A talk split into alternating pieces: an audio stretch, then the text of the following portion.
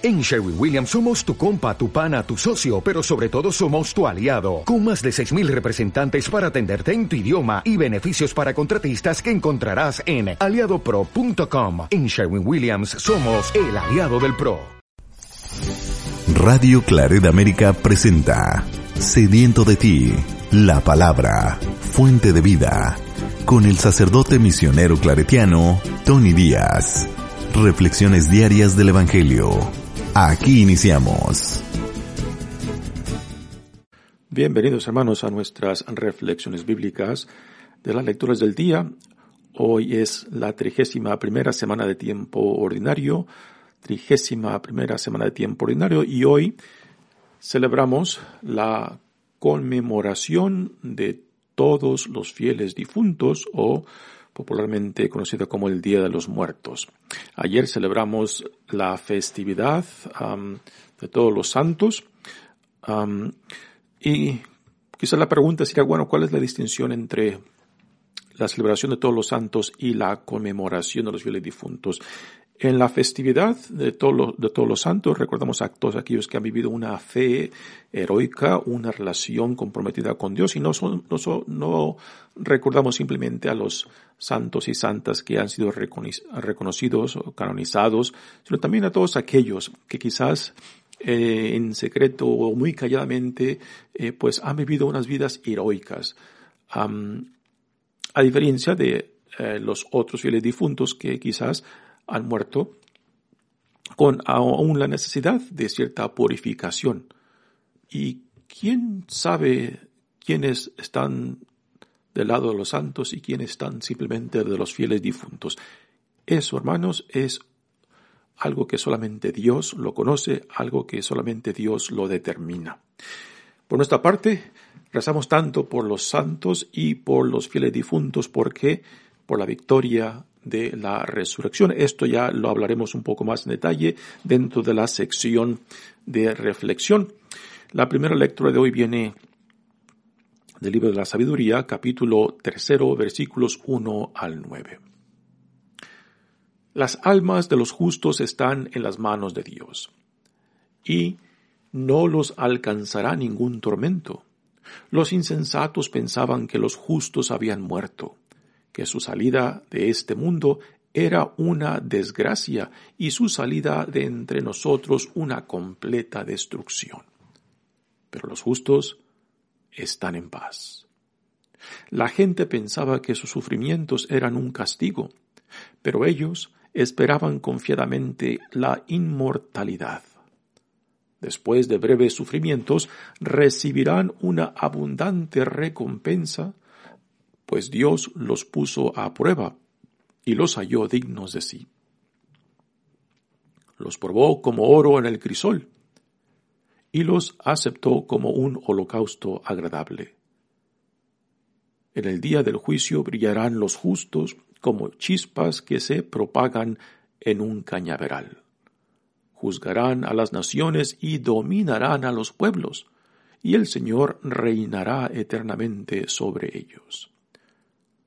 Los que confían en el Señor comprenderán la verdad y los que son fieles a su amor permanecerán a su lado, porque Dios ama a sus elegidos y cuida de ellos. Palabra de Dios.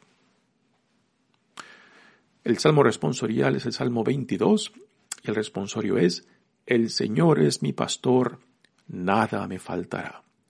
El Señor es mi, pastor y nada me faltará.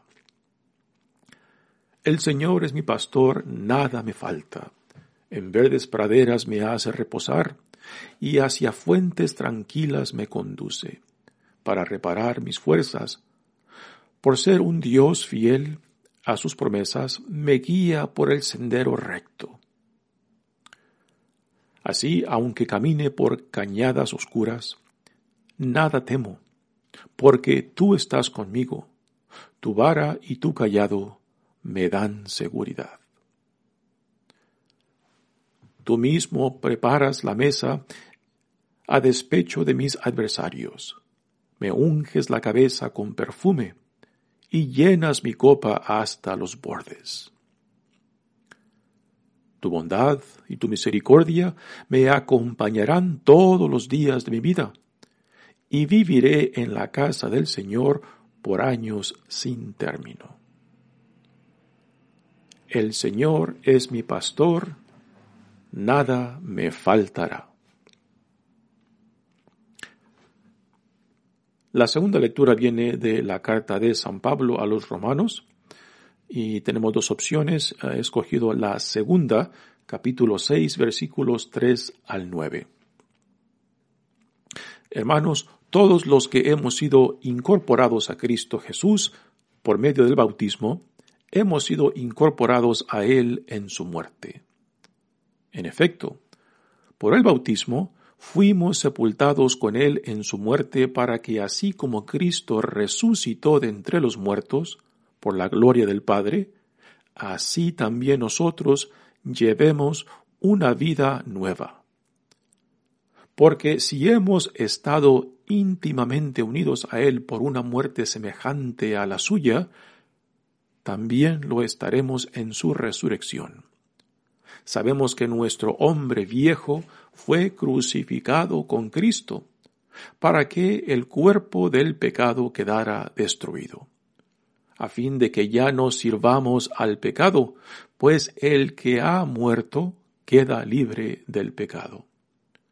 Por lo tanto, si hemos muerto con Cristo, estamos seguros de que también viviremos con Él pues sabemos que Cristo, una vez resucitado de entre los muertos, ya no morirá nunca. La muerte no tiene dominio sobre él. Palabra de Dios. El Evangelio de hoy viene de Juan, capítulo 6, versículos 37 al 40. En aquel tiempo Jesús dijo a la multitud, todo aquel que me da el Padre viene hacia mí, y al que viene a mí yo no lo echaré fuera, porque he bajado del cielo no para hacer mi voluntad, sino la voluntad del que me envió. Y la voluntad del que me envió es que yo no pierda nada de lo que Él me ha dado, sino que lo resucite en el último día. La voluntad de mi Padre consiste en que todo el que vea al Hijo y crea en Él, tenga vida eterna, y yo lo resucite en el último día. Palabra del Señor. Demos comienzo a nuestra reflexión de las lecturas del día y como mencioné al principio, hoy celebramos la conmemoración de todos los fieles difuntos o popularmente conocido este día como el Día de los Muertos. Y este día pues recordamos a todos aquellos ah, fieles que han muerto aún con la necesidad pues de ser purificados. ¿Y, en qué basamos? ¿En qué basamos esta ah, conmemoración de pedir por todos los fieles difuntos? La basamos en la resurrección de Jesucristo y para mí tiene mucho, mucho sentido el celebrar, el conmemorar a los fieles difuntos, porque en Cristo la muerte ha sido derrotada. En Cristo ya no hay más muerte.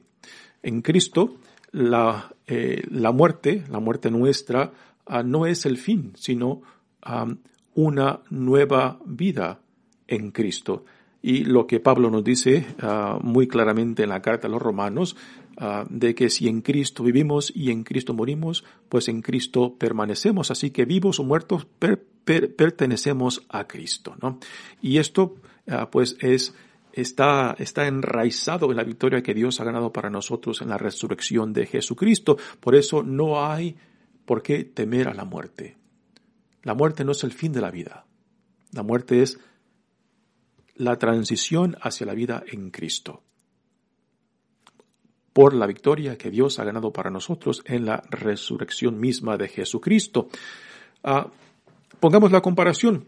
En vida, en vida, este, ah, pedimos por, por nuestro semejante. Por ejemplo, si alguien, si alguien tiene una necesidad, una, una urgencia, ah, si alguien ha sufrido una tragedia, eh, lo vemos muy natural en, pedir por ellos e interceder por ellos y ofrecer ayuda por ellos también.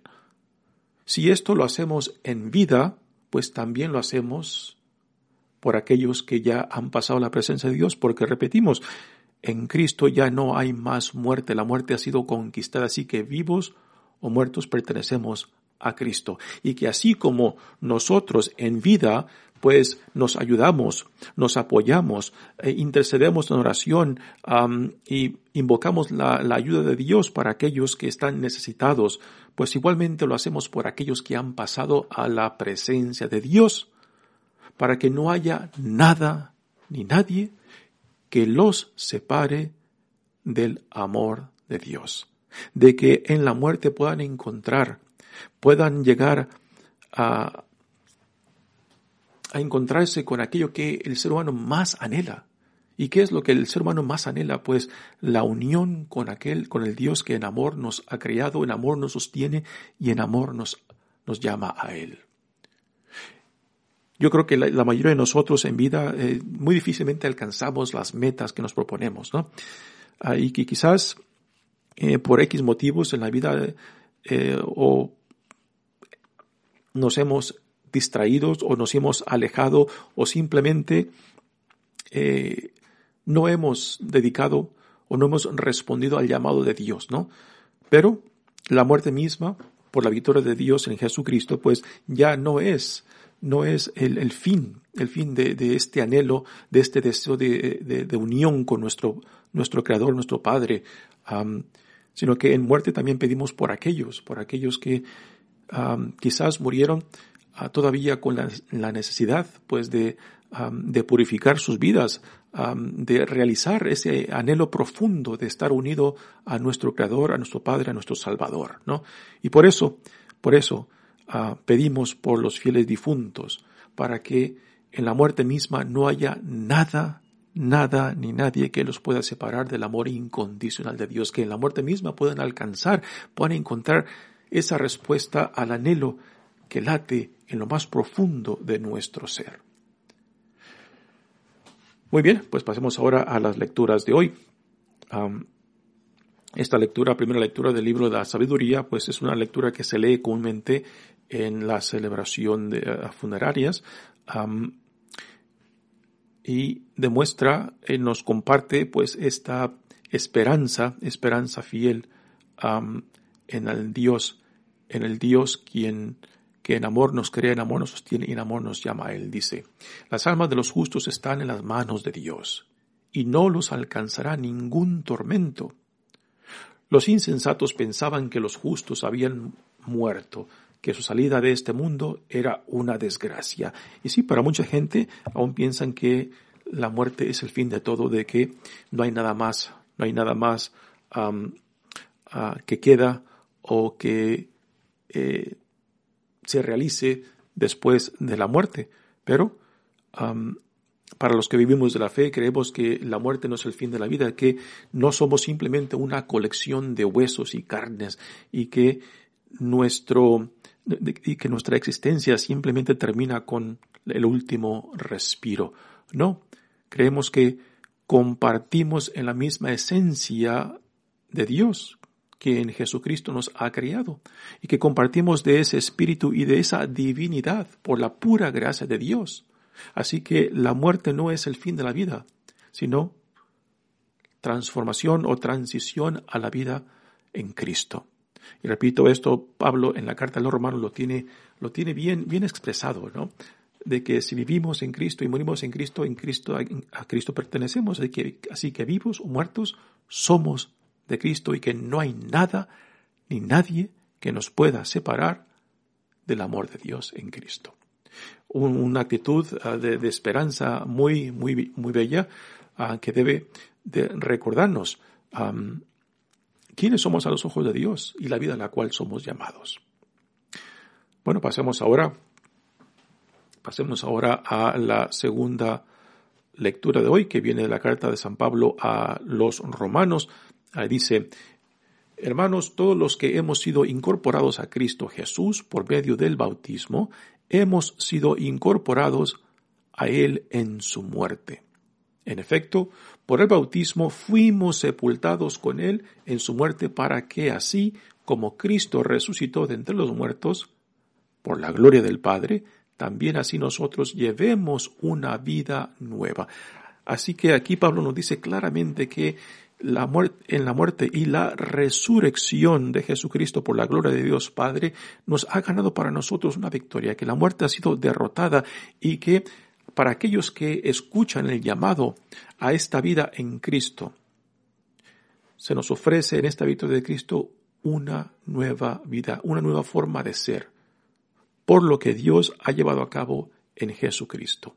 Esto significa de que cuando aceptamos la visión del reino que Dios nos da por medio de Jesucristo, cuando nos identificamos con los valores del reino, cuando los hacemos nuestro y vivimos de esta nueva realidad que Dios ha inaugurado en Jesucristo, ya estamos viviendo la nueva vida que Dios nos da en Jesucristo. Y que por medio del bautismo, por medio de esta entrada, no simplemente es un rito, es un rito que tiene que llevarnos a la identificación con la persona de Cristo mismo, con su, con su intimidad y confianza en Dios Padre, con su relación con Dios, de donde brota toda la vida de Jesús. Pues somos llamados a tomar esto como nuestro y cuando se vive desde esta postura de la fe en Cristo y de la fe de Cristo, pues eh, ya vivimos eh, manifestando esta nueva realidad del reino que la resurrección para nosotros nos ha librado de la muerte misma y nos ha nos llama a vivir en la libertad de los hijos e hijas de Dios. Y como Pablo y como Pablo dirá de que esto nos libra nos libra del pecado mismo, lo cual no significa de que uno no puede caer otra vez en, la esclavitud del pecado, sino que la victoria de la resurrección de Jesucristo nos libra para vivir como hijos e hijas de Dios.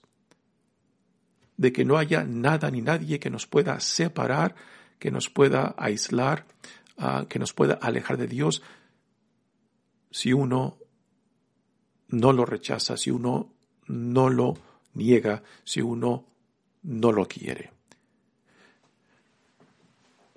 Continúa la carta diciendo, en efecto, por el bautismo fuimos sepultados con él en su muerte, para que así como Cristo resucitó de entre los muertos por la gloria del Padre, también nosotros llevemos una nueva vida. Y esta es la nueva vida en Cristo.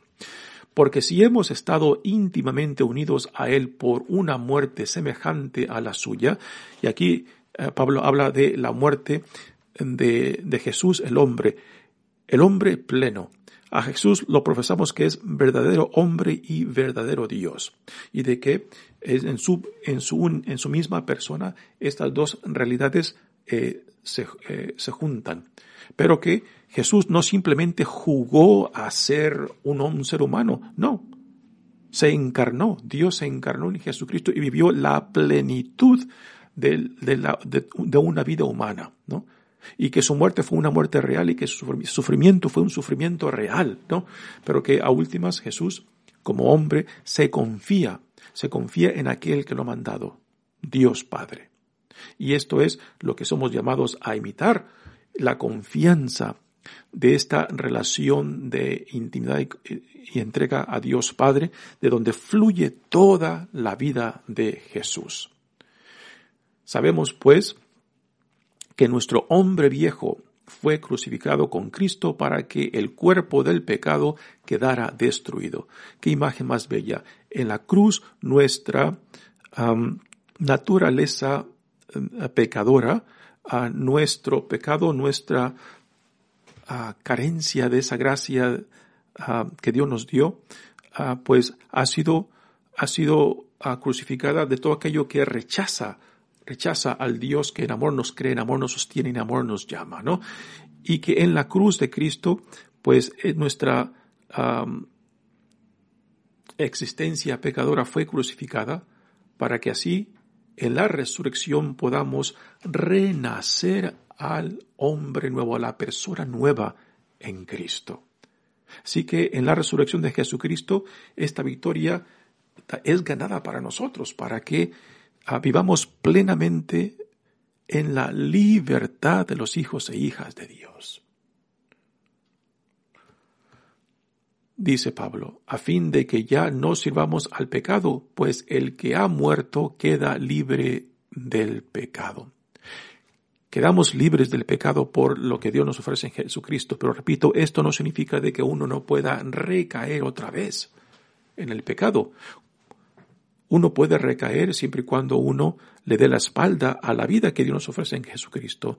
Uno puede recaer cuando rechaza la identidad y dignidad que Dios nos da como hijos e hijas amados de Dios. Cuando ah, le tiramos en cara a Dios a la gracia y la victoria que Dios ha ganado para nosotros en Jesucristo, ¿no? Así que la victoria que Dios ha ganado en Jesucristo en la resurrección pues es nuestra victoria, es nuestro beneficio, siempre y cuando nos identifiquemos con esta nueva vida, con los valores del reino, con lo que significa ser un hijo, una hija amada de Dios. Por lo tanto, dice Pablo, si hemos muerto con Cristo, estamos seguros de que también viviremos con Él. Y ahora aquí está hablando acerca de la futura realización eh, después, después de la muerte. Pero esto no significa de que la victoria de Jesucristo no tiene ningún beneficio aún hoy en día antes de nuestra muerte. Sí. En Jesucristo, en, en la persona, en, en, en, el hombre histórico Jesucristo, em, el reino se inauguró. Y esta victoria eh, de, de, este, de, de la inauguración del reino ya es realidad para nosotros. No tenemos que esperar para morir para recibir estos beneficios. Ya en vida por la resurrección de Jesucristo ya estos beneficios están presentes, están activos y que corre por nuestra cuenta si los aceptamos, si nos identificamos y vivimos desde esta postura este, en el mundo donde Dios nos planta para dar, para producir frutos del reino, para también ser ah, testigos e instrumentos de la gracia de Dios para con otros, para que también otros lleguen a conocer a Dios y al conocerlo amarlo y al amarlo servirlo, ¿no? Así que nuestra, nuestro bautizo, nuestra fe en Cristo, pues también tiene una gran responsabilidad, la responsabilidad misionera de compartir con otros eh, por medio del testimonio que damos no simplemente de palabras, sino con nuestras vidas, de que hay un Dios entre nosotros, y que nosotros somos sus testigos por la gracia que estamos viviendo a, pesar de nosotros mismos. Dice Pablo, por lo tanto, si hemos muerto con Cristo, estamos seguros de que también viviremos con Él, pues sabemos que Cristo, una vez resucitado de entre los muertos, ya no morirá nunca. La muerte ya no tiene dominio sobre él. Qué pensamiento más profundo. y esto nos llama a, no tener miedo de la muerte, a no temer de la muerte, porque la muerte no es el fin de la vida. La muerte es la transición a la vida en Cristo. Así que si ah, la muerte ha sido conquistada, entonces, ¿por qué de temer a la muerte? ¿Por qué de, de sacar las vueltas en el sentido de, de que el, la muerte será para mí, será, será el fin de mi vida. Ah, no. vivimos con la plena confianza de que la muerte ha sido conquistada y que por tanto no hay por qué temerla.